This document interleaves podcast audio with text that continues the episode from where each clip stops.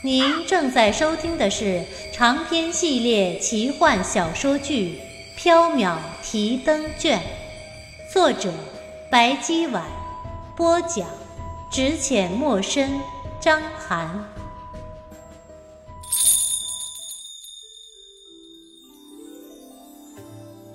喜欢我们的听友可以加入 QQ 群六二九八四九三五八六二九八。四九三五八，第五折来世草，第五章平康。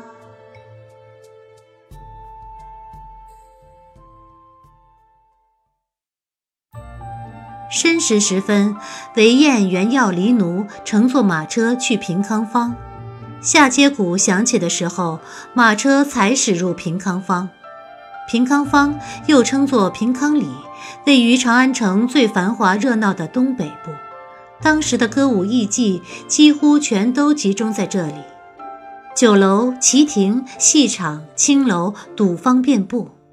青楼无昼夜，入夜闭坊之后，平康坊中仍是灯火通明，春意盎然，俨然一处盛世不夜天。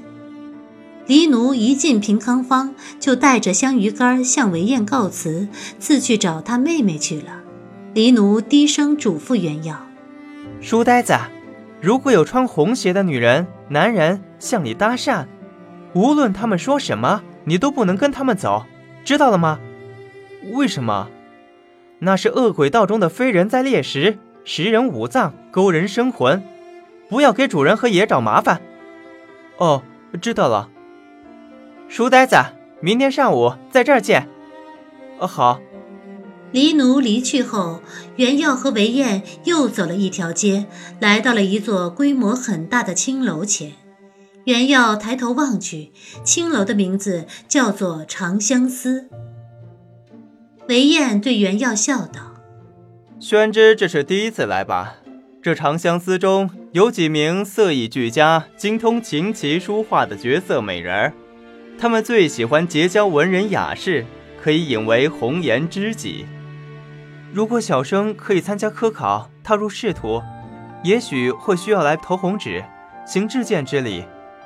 如今小生不需要了，此行只当是做开眼之游，免得辜负了白姬的一吊钱。唐朝社会科举中的新进之士，少年学子中的佼佼者，会常常游走在章台青楼之中，投递红笺，结交当红的艺妓，然后通过名妓的引介提携，觐见和结交豪门巨族、高官权要。文人骚客更常常醉卧温柔乡中，让歌舞艺伎传播自己的诗作，增加才名和声望。这是唐朝社会的一种不成文的习俗和规则。哎，宣之还在怪我当初卖了你吗？当时我也是迫不得已。哎，等我将来凑足一万两黄金，一定为宣之赎身。罢了罢了，回想起来都是小生自己的过失，丹阳无需自责。好了，今夜来是为丹阳散心解闷的。就别提那些不开心的往事了。宣之真好。韦燕笑着拉了袁耀的手，一起走进长相思。天色已经黑了，长相思中纱灯耀夜，玉烛煌煌。十二曲栏中有妙音歌女低吟浅唱，丝竹叠奏；王孙公子觥筹交错，笑语不绝。舞榭歌台上有高鼻雪肤的胡姬踏歌而舞，身姿曼妙，风情万种。达官贵人醉卧软榻，笑赞不绝。长相思的老鸨花姨看见韦燕，笑着迎上来：“哎呦，韦公子来了，真是贵客临门呐！今晚长相思真是蓬荜生辉呀！”韦燕笑了，取了两锭金子塞进花姨手中。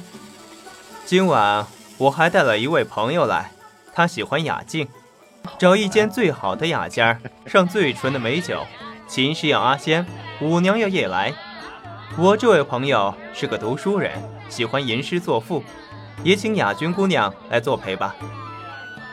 花姨看见金子，笑得眼睛眯成了一双月牙。她望了一眼袁耀，笑赞道：“这位公子真是一表人才，俊逸不凡，腹有诗书气自华啊。好一个优雅得体的读书人呐！请问公子怎么称呼？”这还是袁耀生平第一次听见别人这样称赞他。虽然明知道这位花姨和白姬一样，都是见了利就嘴里跑马车的商人，他的话只能信两分，去掉虚华的水分，就是这位公子真是一个读书人。但是袁耀还是很受用那些虚华的称赞，觉得很顺耳，很舒心。他向花姨作了一揖，笑道：“哈，多谢这位大妈称赞。”小生姓袁，名耀，字宣之。年过半百却打扮得花枝招展的老鸨，嘴角抽搐，一脸黑线。韦燕忍不住笑了，花姨有些讪讪不乐。韦燕又塞了一锭金子去他手中。哈，我的这位朋友不善言辞，又是初来，花姨请别见怪。带我们去雅室吧。老鸨见到金子，心情又好了。那就请随我来吧，韦公子。今夜阿仙可以调情作陪，但这夜来雅君嘛，他们已经在陪客人了，分不开身。哦，什么客人？去找个借口把雅君拉过来。呵呵。这位客人，韦公子您比我熟，您自己去拉人吧。谁？令尊，韦尚书。我父亲怎么也来了？今儿下午就来了。韦尚书此刻正和刘侍郎张大人，还有几名新进的举子在三楼夜宴呢。三楼隐约传来管弦声、笑闹声、吟诗声，韦燕只好作罢。算了算了，不用叫雅君了，叫两名胡姬过来陪酒就可以了。老鸨带韦燕和袁耀来到一间雅室中，说了几句场面话就离开了。雅室分为内外两间，窗户大开，对着庭院，布置得十分雅致。韦燕和袁耀脱了外衣，坐在冰凉的竹席上，有穿堂风吹过，十分凉爽。不一会儿，穿着彩衣的丫鬟们端来了冰镇的鲜果，还有各色点心，几坛罗浮春。又过一会儿，一名绿衣女子，一名橘衣女子袅袅而来，盈盈下拜。阿仙见过两位公子，夜来见过两位公子。韦燕对着橘衣女子笑道：“夜来，花姨不是说你不能来吗？”韦公子来了，奴家怎能不来呢？韦燕哈哈大笑，袁耀却觉得有点不对劲儿。夜来的声音有些熟悉，他似乎在哪里听到过。袁耀向夜来望去，但见他黛眉杏眼，脸若皎月，十分陌生。以前不曾见过，韦燕笑道：“阿仙夜来，你们先敬这位袁公子一杯酒吧。他今夜第一次来长相思。”阿仙夜来笑着倒了一杯酒敬袁耀：“袁公子，请饮一杯相思酒。袁公子，请满饮此杯。”“哈，多谢两位姑娘。”袁耀接了。依次饮下，他有些局促不安，不敢多看两位花颜女子。阿仙夜来 掩唇笑了，又有两名卷发闭目的胡姬进来，陪韦燕元要饮酒，一名还带来了文房四宝。唐朝时，文人墨客们总是喜欢在品歌赏舞时写诗，然后让艺妓们在坊间传唱。兰烛煌煌，熏香袅袅，阿仙开始演奏乐曲，夜来跳起了这支舞。他足穿高头红旋履，左手挥披帛而舞。阿仙的琴艺佳，夜来的舞姿美。原要诗兴大发，吟诗一首：宝顶香雾袅，瓶花绽如笑。画堂开夜宴，山珍海错肴。婉转歌白玉，娇柔唱红绡。以我莫如意，岁汝必琼瑶。韦燕和胡姬都称赞，胡姬还提笔写了下来。袁耀觉得很高兴。一曲舞罢，阿仙和叶来也一起来饮酒，众人斗酒猜拳，笑声不绝。酒过三巡，弦乐西沉。韦燕已经喝醉了，两名陪酒的胡姬和阿仙也醺醺然了。他们东倒西歪地躺在凉席上。袁耀今夜运气好，被罚的酒少，倒也还清醒。不过他突然诗兴大发，想写一首长诗，于是他搬了木案，坐在窗户边，提笔蘸墨，一边酝酿一边写。韦燕喝醉了，老把原耀当成夜来，抱着他不放手。丹阳，别闹了。袁耀很生气，推开韦燕，但是他又粘了过来，两人纠缠在一起，把砚台也给打翻了。夜来悠悠地说道：“奴家带韦公子去李家歇着吧，免得扰了袁公子的诗兴。”如此，多谢夜来姑娘。袁耀和夜来一起把醉醺醺的韦燕拖进了里间儿，夜来留下来照顾韦燕，袁耀出去继续写诗。